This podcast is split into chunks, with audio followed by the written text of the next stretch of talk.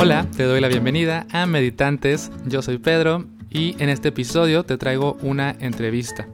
En esta ocasión platiqué con Ivonne Casillas acerca de su camino espiritual y de cómo podemos entablar una relación más profunda con toda la vida en la Tierra.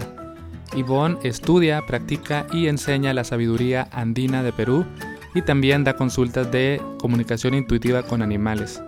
Si eres una persona que se inclina hacia lo lógico y lo racional, tal vez necesites abrir un poco tu mente para poder disfrutar de este episodio y sacarle el mejor provecho. Estoy seguro de que encontrarás algo muy valioso para ti. Para mí, Yvonne representa sabiduría, sensibilidad y amor incondicional por todo lo que existe en el universo. El episodio lo comenzamos hablando acerca del café y de cómo esta bebida puede conectarnos con la naturaleza. Después Yvonne nos cuenta acerca de todo el trayecto espiritual que ha recorrido para llegar hasta donde se encuentra hoy. También hablamos del tipo de meditación que ella practica, de su proceso de hibernación, de su relación con la enfermedad, con la vejez y con la muerte. Al final, Ivonne nos transmite un mensaje especial que la naturaleza tiene para nosotros. Esta fue mi parte favorita del episodio, así que te recomiendo que lo escuches completo.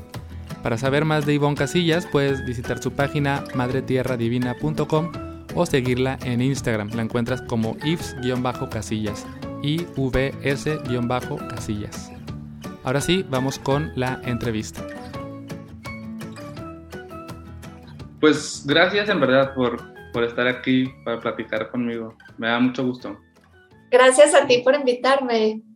Y, y, lo que compartimos es también el gusto por el café, ¿no? Como que estamos aquí ahora tomándonos un café y me gustaría como empezar por ahí. Me parece que es un tema que nos puede ir llevando a otros. Y quizás que nos cuentes primero como por qué te gusta el café, o sea, ¿qué, qué le encuentras de especial a esta bebida? Creo que le encuentro de especial que gracias a él sobrevivo, que me da mucha claridad mental, me da energía.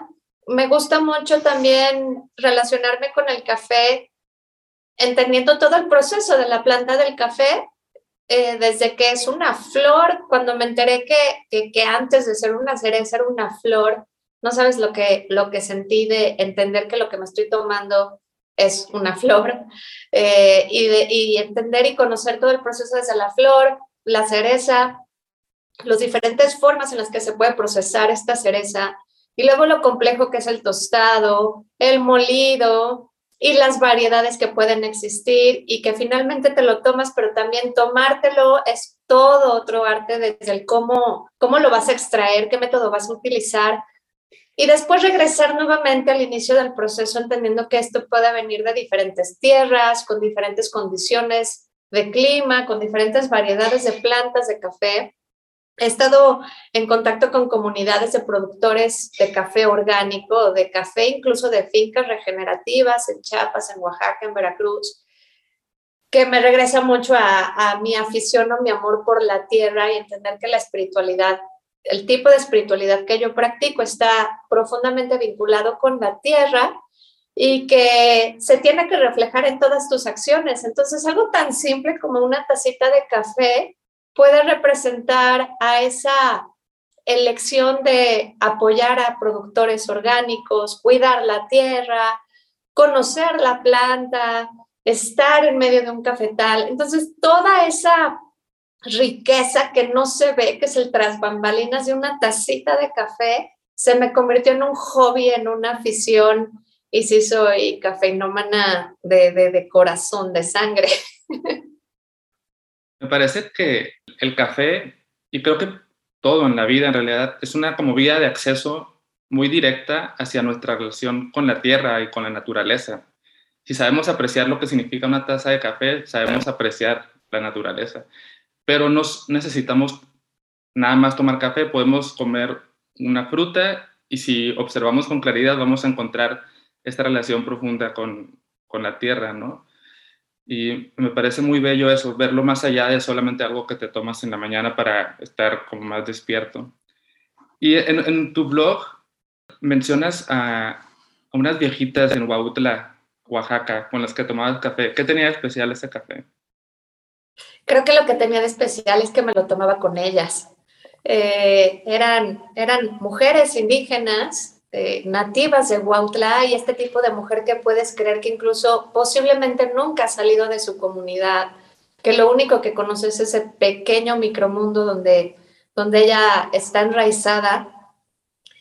Y era una comunicación muy, muy genuina, muy ingenua, muy de corazón a corazón. Yo estaba muy chiquita, yo tenía unos 17 años cuando empecé a ir para Huautla y empecé a, a, convivir con esas comunidades.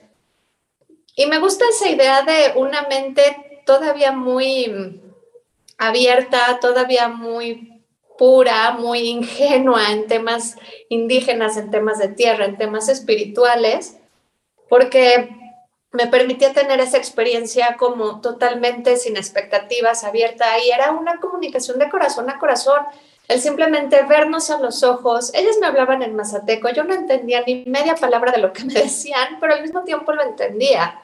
Eh, me acuerdo que alguna de ellas, su hija, me traducía al español y me decía, es que dice mi mamá que te pareces mucho a ella de joven.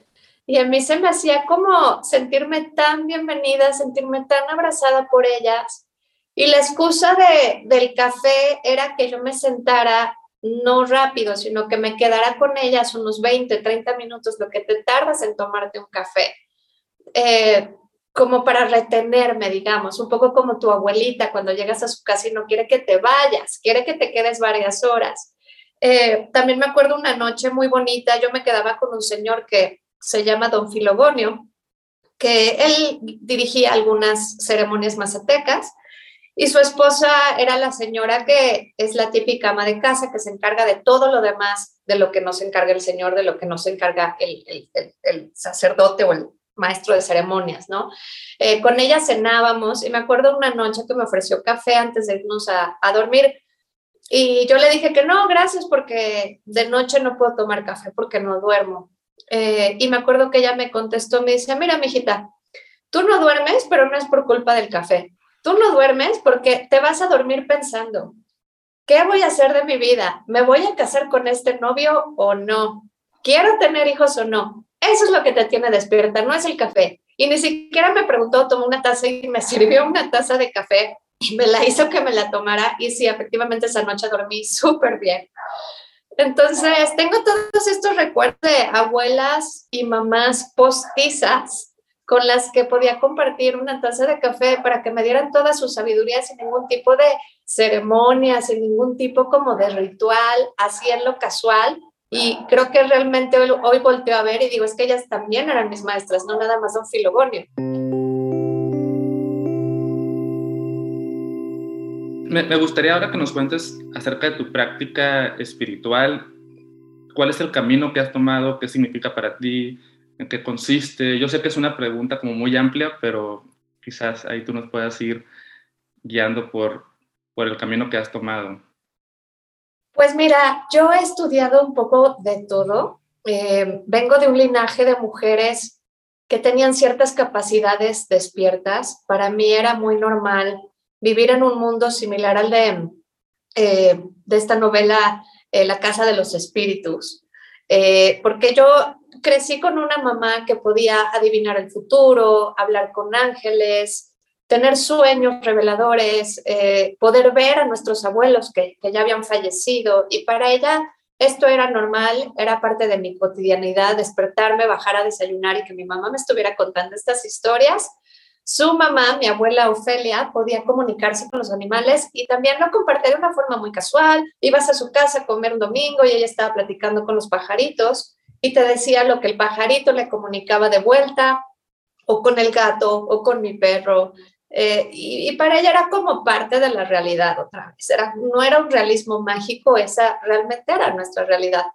Para su mamá, Victorina, mi bisabuela, ella nació en un rancho en Alquiciras de Almoloya.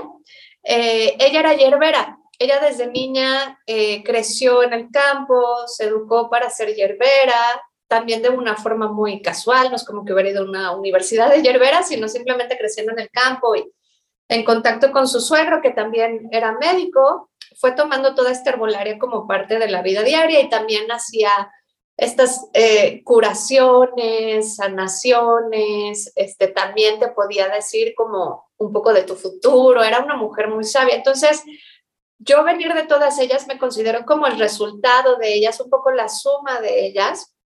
Y desde niña crecí con muchas inquietudes por lo espiritual, también porque yo también podía ver cosas, podía sentir cosas.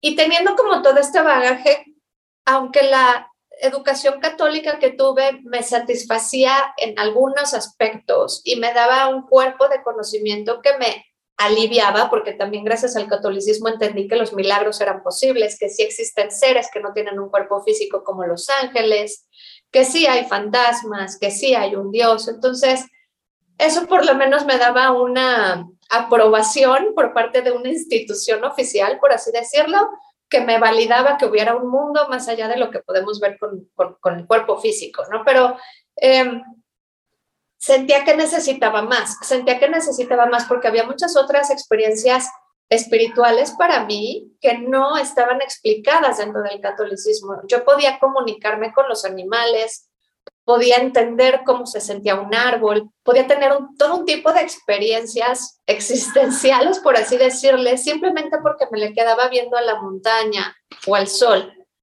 Y, y ese era otro mundo que, que yo decía, pero ¿y esto quién me lo explica? ¿Esto dónde se estudia? ¿Esto cómo lo desarrollo? Entonces hubo como una inclinación natural desde chiquita a estar buscando y buscando. Yo empecé a los 13 años, cuando ya me daban permiso de salir sola de la casa y ahuyentarme por varias horas.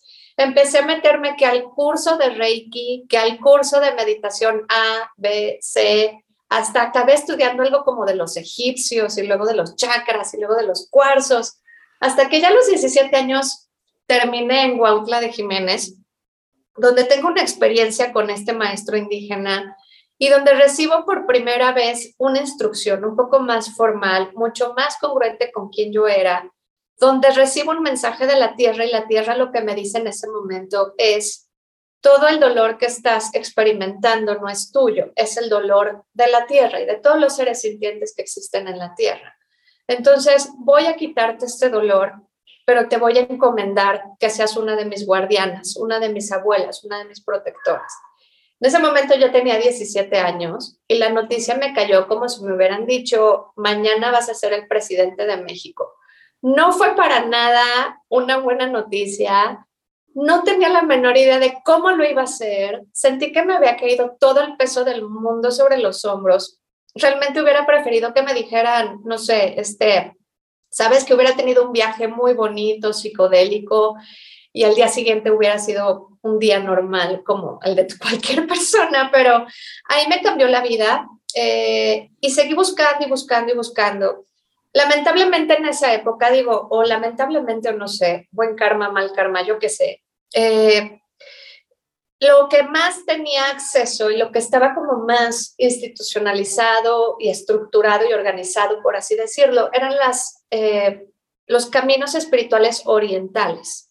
Empecé a estudiar budismo, hinduismo, y ahí encontré como todo un cuerpo de conocimiento súper rico, súper vasto, donde me sentí cómoda en otra vez muchos sentidos, porque sí se me amplió lo que yo tenía entendido del catolicismo, ahora contaba con otras versiones más amplias y más completas para experimentarme como espíritu pero nuevamente me seguía faltando lo de la tierra, me seguía faltando el ¿y qué hago con el árbol? ¿y qué hago con la montaña? ¿y qué hago con el sol? ¿y qué hago con el animal que me está hablando? Em, entonces seguí en esta búsqueda, estuve buscando por el camino obvio, lo de México, dije, bueno, voy a ver qué onda con los aztecas, qué onda con los mayas, qué onda con la mexicanidad, pero tampoco pude encontrar algo lo suficientemente estructurado un grupo al que me permitieran entrar, abuelos que realmente quisieran abrirse al conocimiento y a compartirme su conocimiento. Entonces seguí buscando, buscando, buscando. En esa búsqueda eh, encontré a varias maestras que enseñaban la comunicación intuitiva con animales y dije, bueno, vaya, por fin, aquí puedo, aquí puedo por lo menos aterrizar una parte de esa experiencia que son los animales. Y ya cuando yo tuve a mi primera gata, te estoy hablando que aquí ya tenía 26 años, o sea, nueve años después, Eh, mi primera gata me empieza a comunicar, se empieza a meter a mis sueños, la empiezo a entender y me empieza a decir, acuérdate que tú hablabas con los animales, acuérdate que tú podías hacer esto, acuérdate que lo que tú estás buscando viene de un conocimiento más nativo indígena. Y gracias a esa insistencia de su parte es que pude encontrar a mi maestra que se llama Elizabeth Jenkins, que es una mujer americana que tiene más o menos unos 30, 35 años estudiando y practicando la sabiduría andina de Queros, de los Andes, que es todo el conocimiento, el legado de conocimiento que dejaron los incas. Eh, la conozco, se junta como lo mejor de dos mundos, porque por un lado ella tenía todo este cuerpo de conocimiento indígena, que aunque no era de México, era de Perú, pero era inca, era indígena, era americano, que enseñaba cómo puedes relacionarte de forma consciente con la naturaleza y convertirlo en una forma de espiritualidad, pero al mismo tiempo siendo una americana que puede estructurar el conocimiento que tiene el libro 1, el libro 2, el libro 3, el curso 1, el curso 2, el curso 3.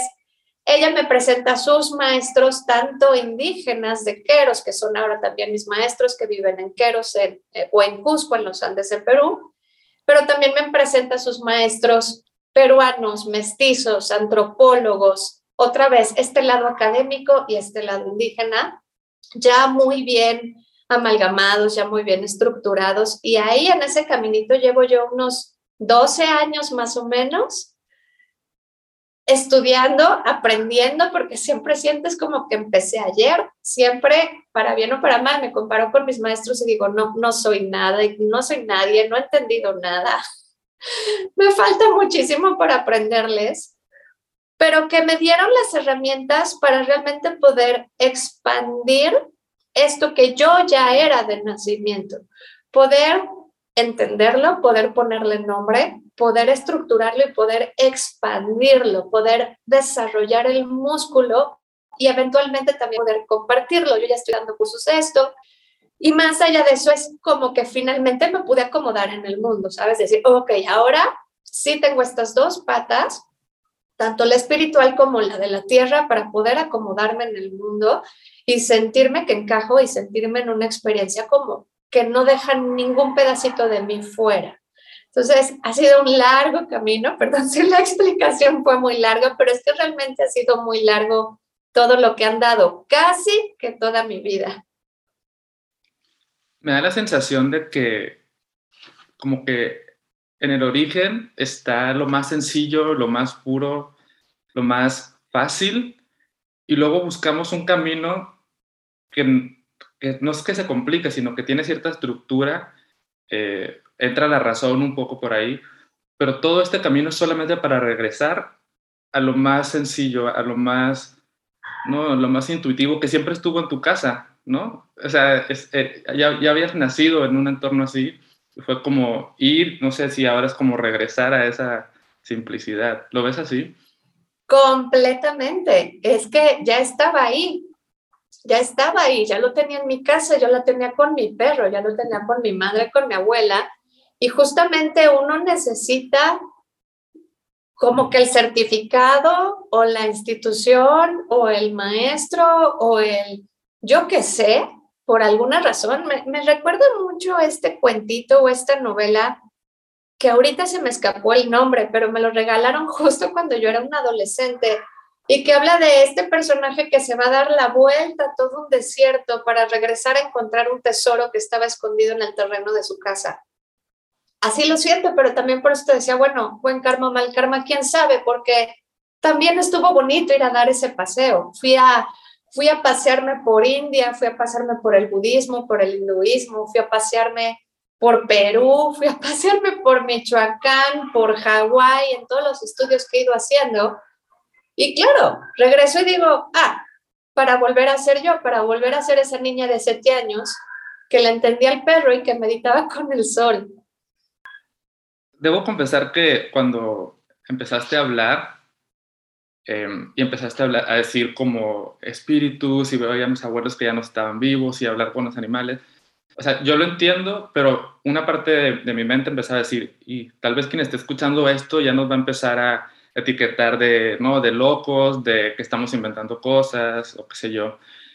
Y Y quisiera preguntarte cómo ha sido para ti esta, este como, como tú lo has nombrado y sé que se utiliza esta expresión, ¿no? Como salir del closet espiritual o ser como más abierta a hablar de, estos temas que, claro, que la mayoría de las personas podrían burlarse de eso, ¿no? Eh, no sé, ¿cómo, lo sientes este camino de realmente abrirte?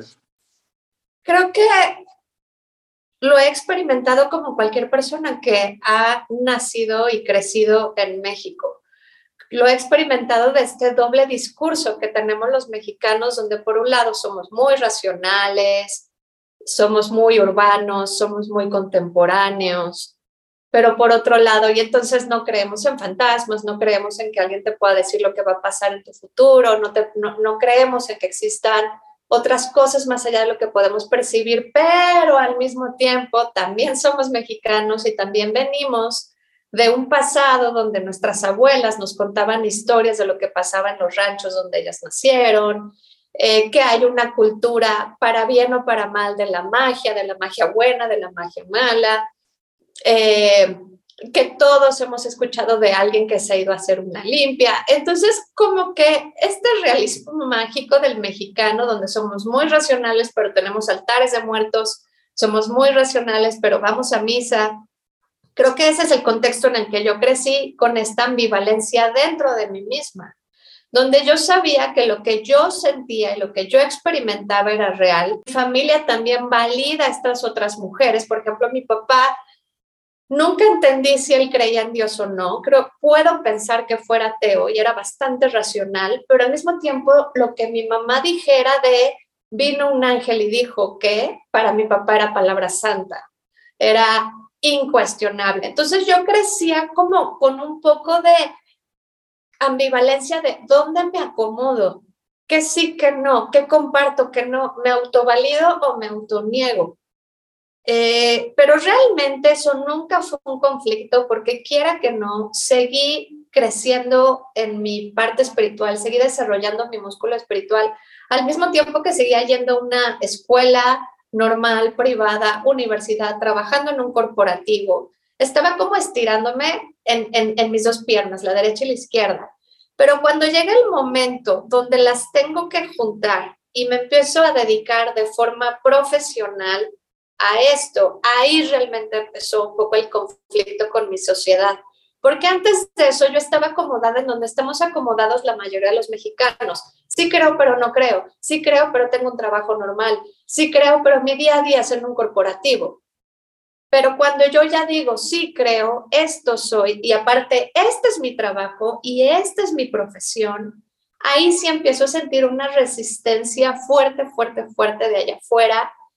Tuve bullying. Eh, hay una entrevista por ahí que me hicieron, que vieron, no te estoy exagerando, un poco más de cuatro millones de personas.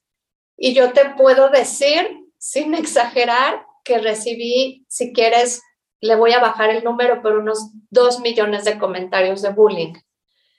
Loca, necesitas un psiquiatra, no puede ser que existan estos farsantes, charlatanes, ¿cómo es posible que se hagan entrevistas sobre este tipo de temas? Por eso estamos como estamos, lo que tú te quieras imaginar. Fue muy difícil en su momento, esto fue en el 2017.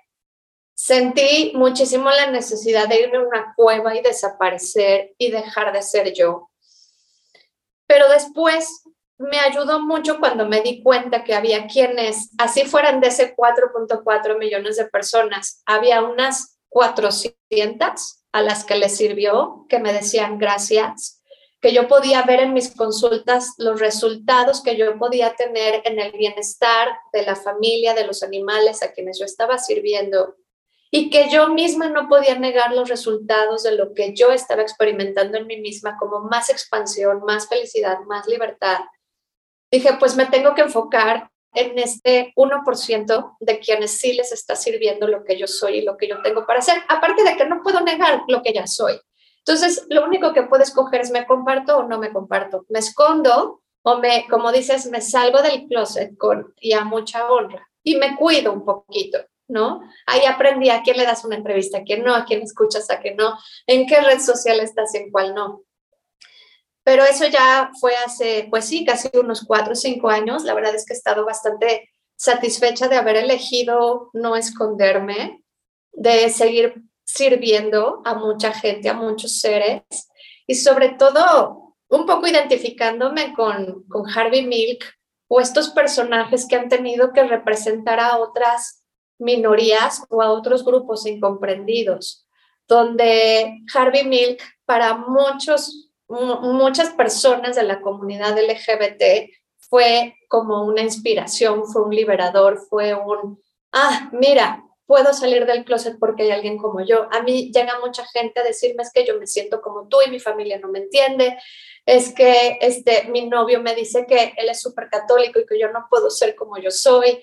Eh, o, o, simplemente yo conmigo estoy en conflicto y verte a ti, Ivonne, me inspira para saber que no estoy mal, que no estoy loca, ¿no? Entonces, siento que lo que me pasó no me lo puedo tomar personal porque es parte de una conciencia colectiva que compartimos y de una ambivalencia en la que estamos metidos como sociedad. Sí, creo que parte de, del camino de quienes optamos por encontrar algo más allá de lo obvio o de lo que nos han explicado siempre es justamente esta, este reencuentro con quien realmente eres, ¿no? Este liberarte, este no reprimir. Me da la impresión de que vivimos en una sociedad realmente reprimida y el, proceso de abrirte, de entregarte, de no negar, como lo dices tú, es muy difícil, pero quizás es la, es la única opción, ¿no? Es la única vía para realmente salir de ahí. Eventualmente, si quieres ser feliz, yo creo que sí. Sí, el otro día, hace tiempo ya, escuché una entrevista en inglés, pero había una frase que mencionaba una de las personas que estaban ahí, que decía, eh, para ser libre tienes que ser eh, cheesy, ¿no? En inglés es como cursi. Y de repente yo me he dado cuenta que un poco sí, o sea, si no le abres la puerta a eso que puede considerarse como cursi o de lo que alguien se podría burlar, no puede ser realmente libre. Y lo que sea que eso signifique para cada quien, ¿no? el, ser cursi, y al final es algo que reprimimos, el, el decir te quiero, o el decir estoy bien feliz, o el decir me encanta esto, es, o, también el, el, decir me siento muy triste, ¿no? Son como cosas que podrían sentirse cursis, pero si no las expresas, se quedan ahí y no hay realmente liberación. Quisiera preguntarte ahora, porque este podcast, algo que, que tiene como núcleo, pues es la parte de la meditación. Y quisiera saber qué rol juega la meditación en tu, en tu práctica espiritual a nivel tuyo, personal para ti? Bueno, mira, para empezar, en este camino y en todos los caminos nativos de la tierra, no se habla como tal de una meditación, en el mismo sentido en el que se le entiende a la meditación en los caminos espirituales orientales. Eh, hasta donde yo entiendo lo que, lo que yo pude estudiar de esos caminos, en esos caminos como meditación se entiende un entrenamiento mental, una forma de aprender a estar en la observación, estar en la presencia consciente y aquietar la mente y tener realmente como una presencia mucho más despierta. En los caminos nativos de la tierra se habla, ni siquiera, de hecho creo que ni siquiera se usa la palabra meditación es una apropiación o una traducción que hacemos ahora con la globalización, pero yo no creo que si te regresaras 500 años en el tiempo y vas, vas con un maya o con un inca o con un lakota, usaran la palabra meditación, porque de hecho no se acciona desde la mente, aunque la mente participa. Este tipo de relación consciente, este tipo de introspección, por así llamarle, o de apertura de un canal de comunicación, se hace desde el cuerpo, se hace desde el corazón, se hace desde el campo de la energía y accesando a otros aspectos de, nuestra conciencia, pero desde esos destinos, desde esos rumbos, con otros instrumentos. Entonces, sí quiero como hacer esa, esa aclaración.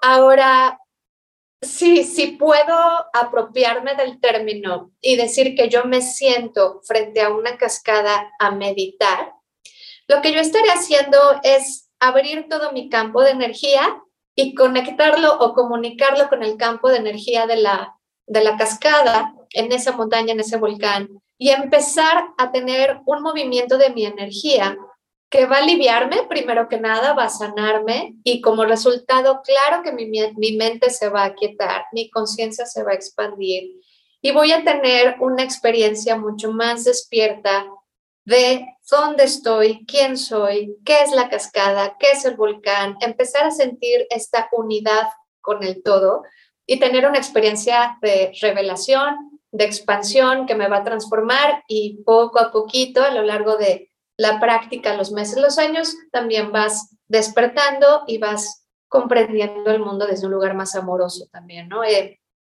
si bien son vías diferentes, es, también es una vía para el despertar.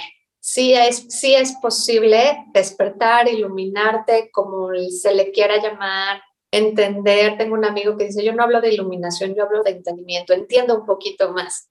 Entonces, sí, esto puede hacer que seas mejor persona, que evoluciones y que eventualmente entiendas.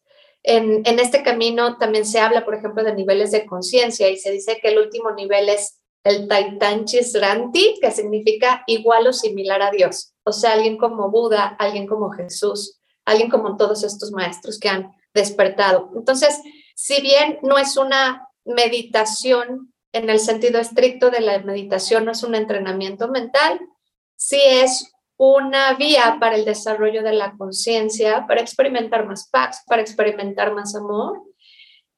En este camino también se entiende que conforme vas avanzando en tu, en tu despertar y en tu evolución, cada vez más responsable vas a ser de más seres. Vas a entender que tu felicidad no solo depende de ti, tu felicidad depende de que todos los que están a tu alrededor estén felices, sean humanos, animales, plantas, minerales o ecosistemas. Entonces, es una forma de reconexión, me atrevería a decir en ese sentido de religión, en el religare. Entonces, hay toda una serie de prácticas que se hacen, una serie de meditaciones, otra vez acuñando el nombre, eh, con el agua, con las montañas, con el sol, meditaciones muy simples, meditaciones muy sofisticadas, meditaciones cortitas, meditaciones muy largas, meditaciones individuales, meditaciones grupales. Es muy sofisticada, es una tecnología muy compleja que sí o sí necesita compromiso, práctica, mucho entrega, mucho no, no, no esconderle nada a tu propia práctica. Entonces, se le llame meditación o no, es fundamental. Es, tú puedes tener esta práctica y puedes decir que estás en un camino nativo, pero si no te sientes a meditar con el sol, no hiciste nada y no, no existe. Entonces es fundamental, es parte de tu compromiso, porque es lo que realmente te va a transformar. ¿Podrías contarnos más acerca de cómo cuál es el proceso de que se hace, o sea, qué haces con el cuerpo, cómo lo abres, cómo, cómo conectas con ese campo de energía. Yo sé que a veces puede ser difícil y yo es algo que he estado intentando, quizás en un momento más te cuente como mi práctica en, ese sentido, pero me gustaría saber cómo qué, qué es lo que ocurre ahí a nivel corporal.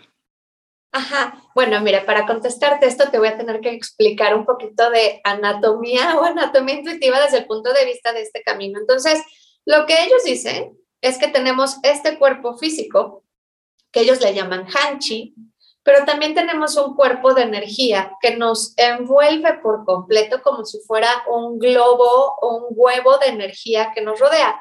Ellos le llaman Pokpo, posiblemente tú y muchas personas que nos escuchan han escuchado del aura.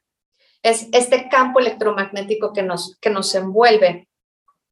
Eh, entonces, tanto en mi cuerpo físico como en esta burbuja de energía, hay diferentes puntos de conexión que me conectan con toda la energía de lo que está allá afuera en diferentes niveles y con diferentes em, como movimientos o direcciones del flujo de la energía. Entonces, por ejemplo, ellos hablan de que tenemos ñahuis, que significa ojo en español. Eh, tenemos un ñahui en la base de nuestra columna, en el coxis, que nos conecta con el agua. Tenemos un ñahui en el ombligo que nos conecta con la tierra, ojo, no con la madre tierra, sino como el elemento tierra. Eh, tenemos otro ñahui en el centro del pecho que nos conecta con el corazón.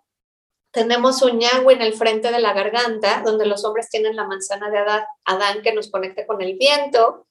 Tenemos otro ñagüe que está en el entrecejo, que nos conecta con todo el cosmos. Y también tenemos en esta burbuja de energía una apertura por la parte superior que nos conecta con el cielo y una apertura por la parte inferior que nos conecta con la tierra. Entonces somos este ser con una anatomía energética muy compleja, muy bien planeada, para que estemos todo el tiempo circulando la energía que se está moviendo en todo el universo, que también nos movamos junto con esa energía, haya una transmutación o circulación constante de la energía, pero también no por nada les llamaron ojos, porque también son canales de percepción.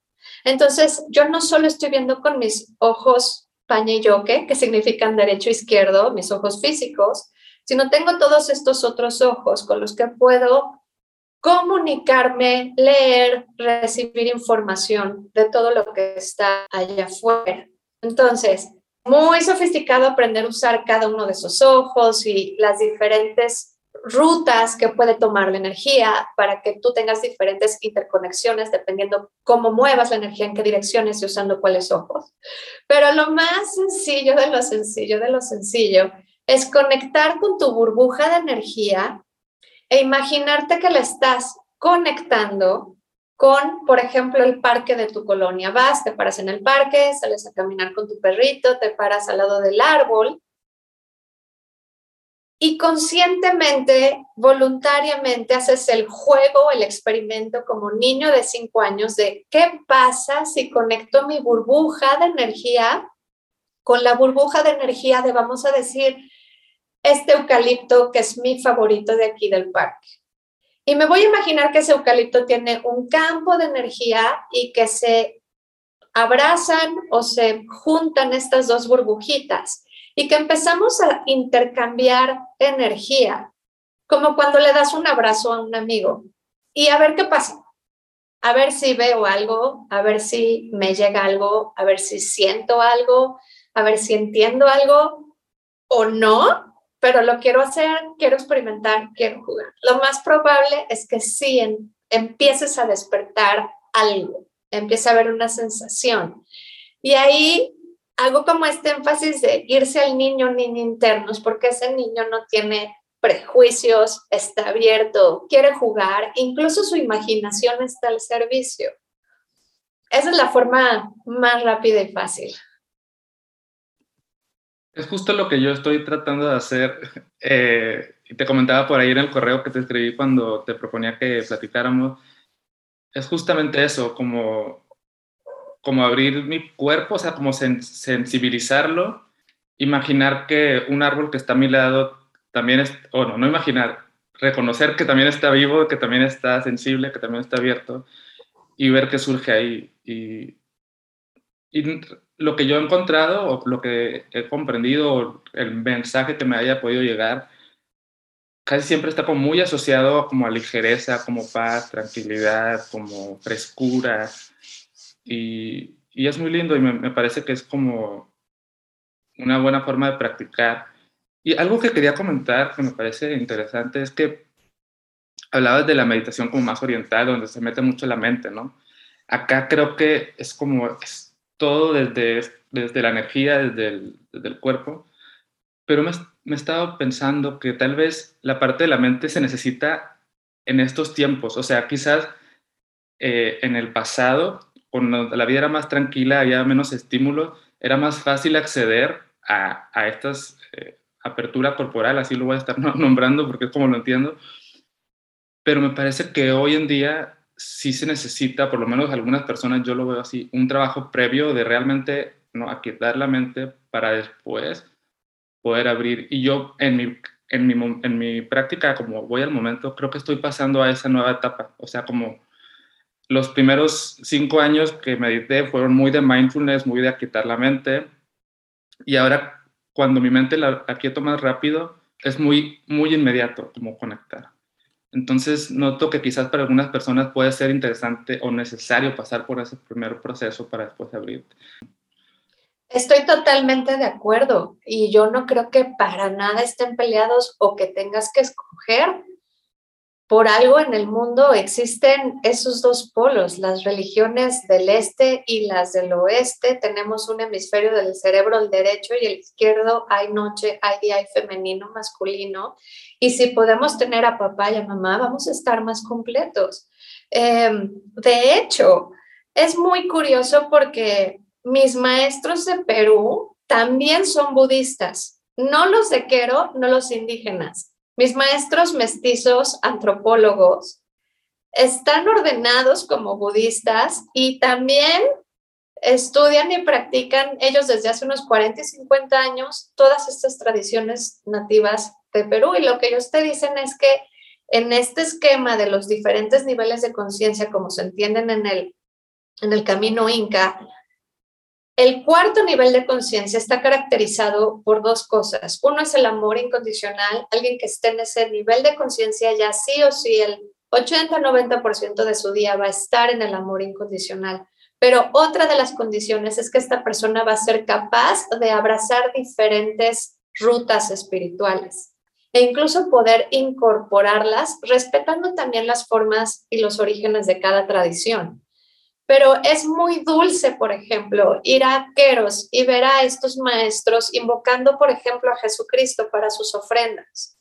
Porque dicen, pues, bienvenido sea, llegó a estas tierras otro maestro, otro Taichan Chisranti, otro despierto, otro corazón, por favor, bienvenido. Y ellos han bienvenido maestros que vienen de Tíbet, se han hecho ceremonias budistas, puyas, en Queros, en los Andes, en Perú, entonces, yo creo que cualquier persona de a pie, cualquiera de nosotros, tú y yo que estamos aquí platicando, va a haber un día donde estoy en la playa, estoy relajada, no estoy ni en mi oficina ni en medio del tráfico. Y ahorita me es muy fácil conectar con el mar, me es muy fácil conectar con el sol. Pero como bien dices, va a haber un día que es martes, vengo de la oficina y atravesé la ciudad en el tráfico y realmente lo que más necesito ahorita es un poquito de mindfulness. Diez minutos de simplemente observar mi respiración.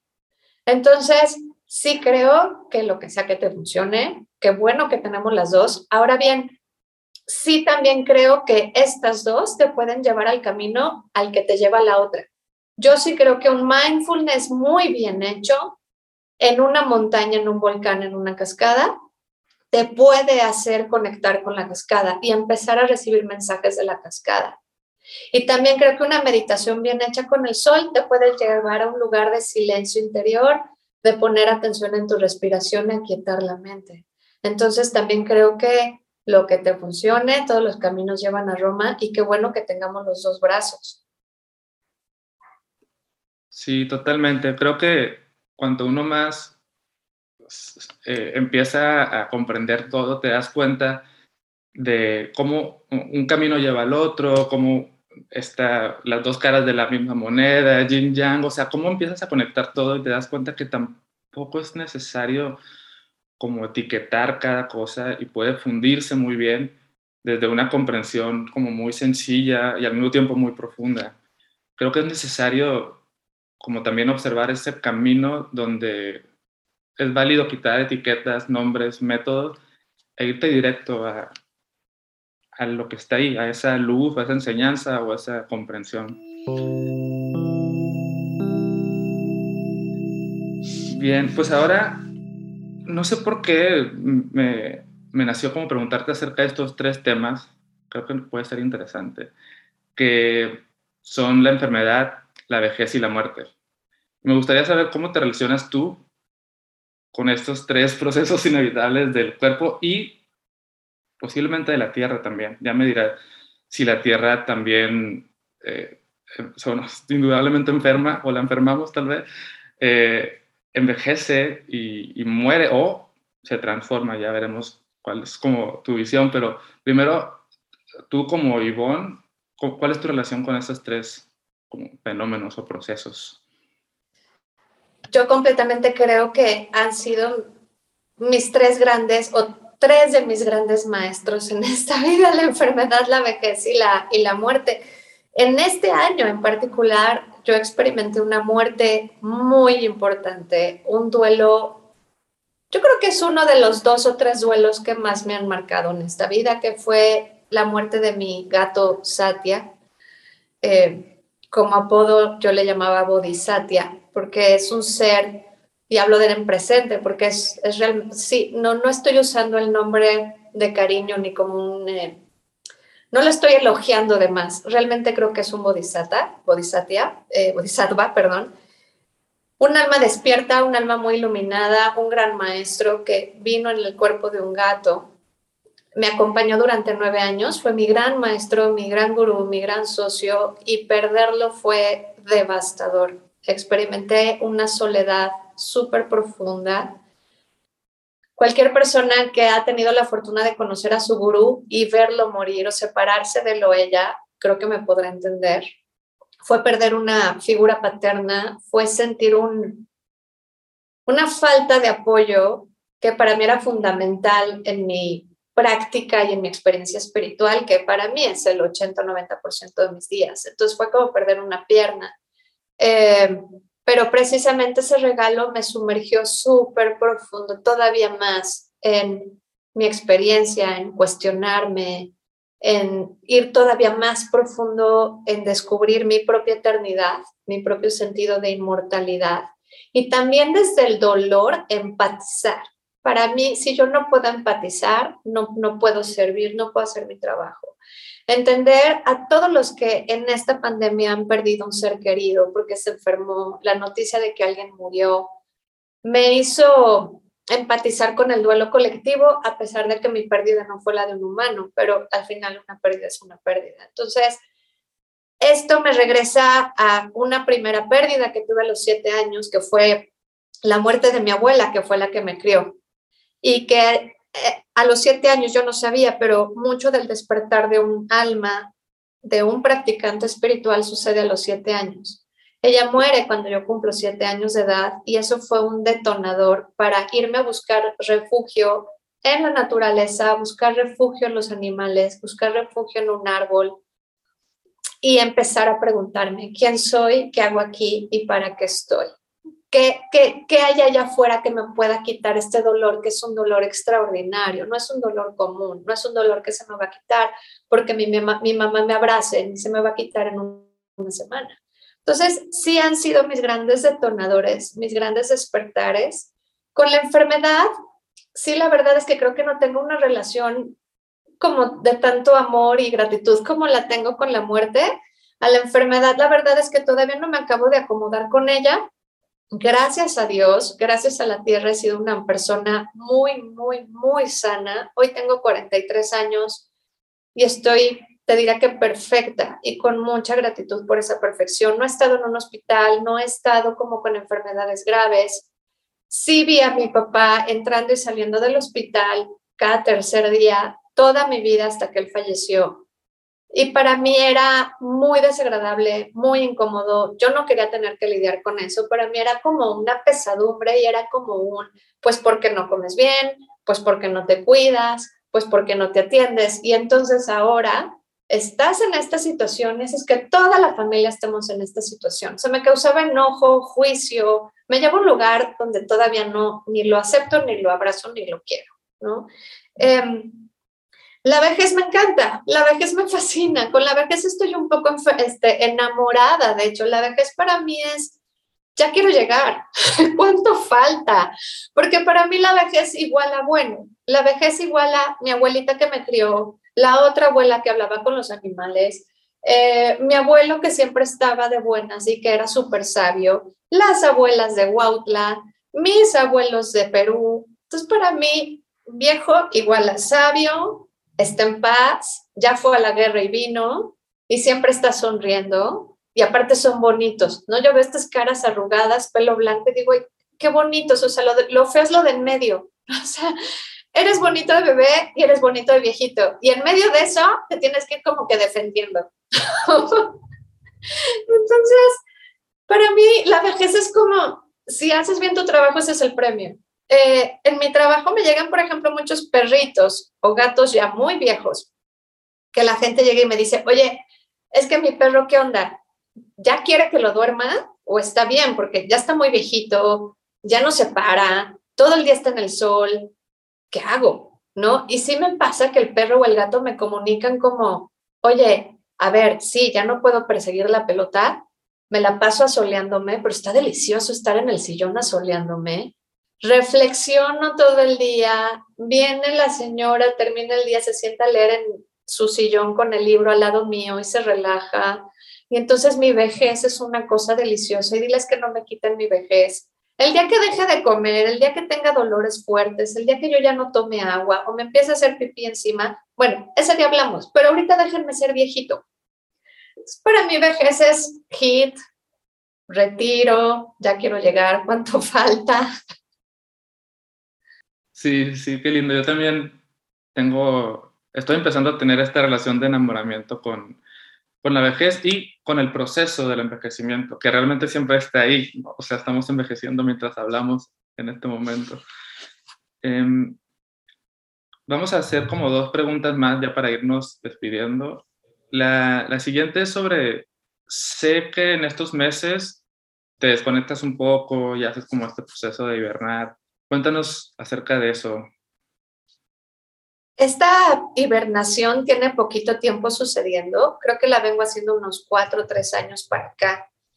Eh, me despido con la última ceremonia que dirijo, que es siempre la de Guadalupe, el 12 de diciembre, del Guadalupe Reyes. Ahí yo corto, termino el año y siempre normalmente regreso con la primera luna nueva de febrero, que es cuando los chinos tienen su, su año nuevo. Eh, en el Inter sí, es, cuando entra el invierno y yo me voy como oso a hibernar. No dejo de estar, digamos, en contacto con mi gente, con mi familia, con mis amigos, sigo yendo a las posadas, a la Navidad, pero sí me alejo de mi trabajo de consultas. Suspendo durante casi dos meses todo el trabajo que doy de sostener a otros para un regenerarme a mí, renutrirme a mí y recargarme a mí.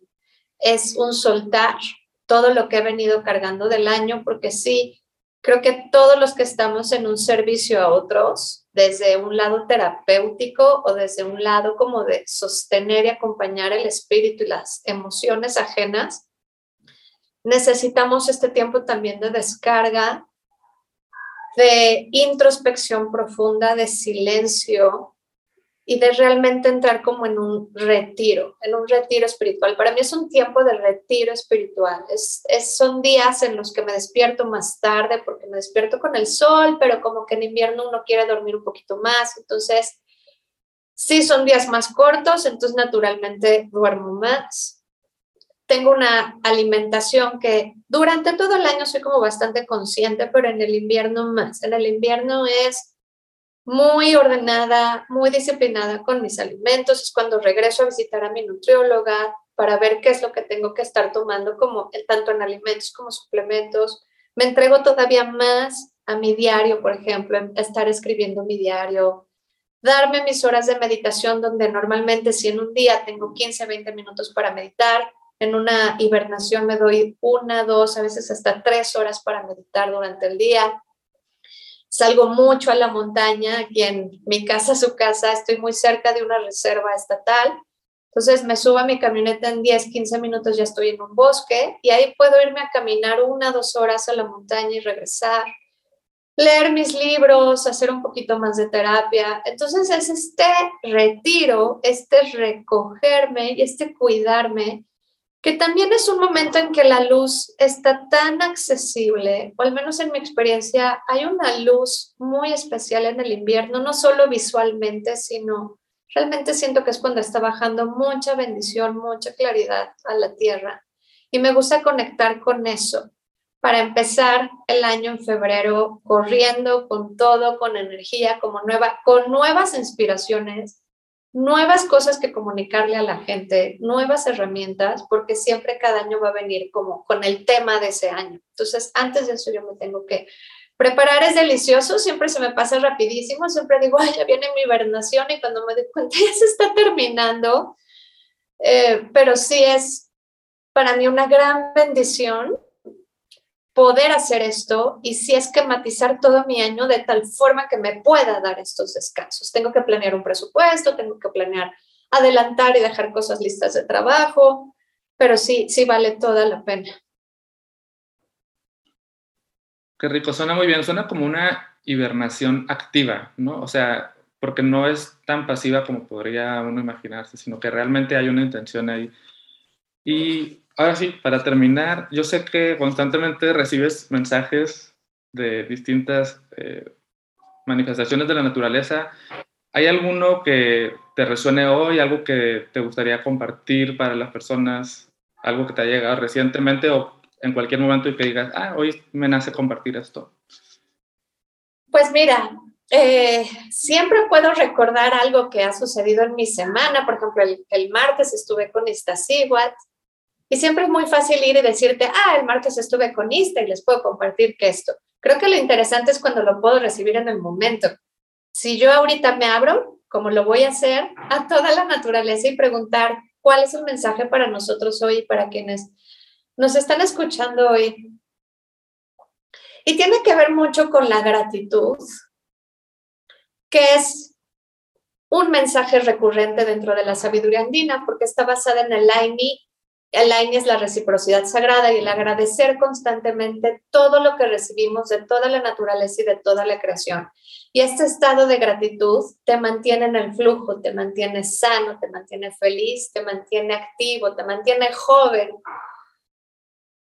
Pero hoy en particular nos quieren compartir esta conciencia de la gratitud o este agradecer constantemente en nuestros días desde un agradecerte a ti, honrate a ti, agradecete lo que tú eres en un honrarte a ti, postrarte a tus propios pies, ubicarte a ti mismo en tu altar y decirte gracias.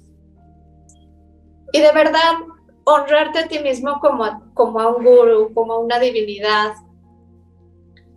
no desde obviamente la vanidad ni la egolatría, sino una apreciación auténtica del milagro de lo que tú eres. Incluso ofrendarte, ¿sabes? Hacerte como un ley. Ley son estos collares de flores que se hacen en Hawái y se ponen alrededor del cuello de los maestros para reconocerles. O me llega mucho el olor del tabaco, que es otra forma de ofrendar que hacen los nativos americanos. No estoy hablando de cigarros, estoy hablando del tabaco como una planta medicinal.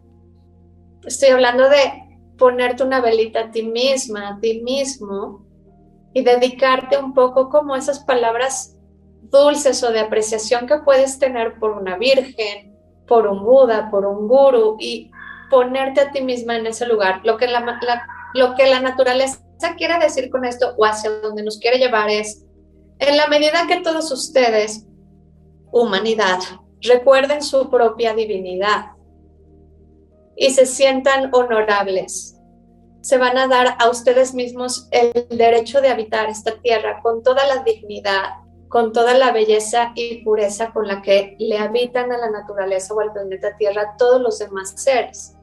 Tú no vas a ver un árbol con falta de dignidad, tú no vas a ver una piedra con baja autoestima, tú no vas a ver a un animal voluntariamente haciéndose daño a sí mismo o a los otros. Hay un río que corre puro, fresco, prístino, con una belleza extraordinaria. ¿Y cómo puede ser que no entendamos que en nuestro propio líquido encefalorraquídeo, en nuestra propia sangre, no hay la misma pureza?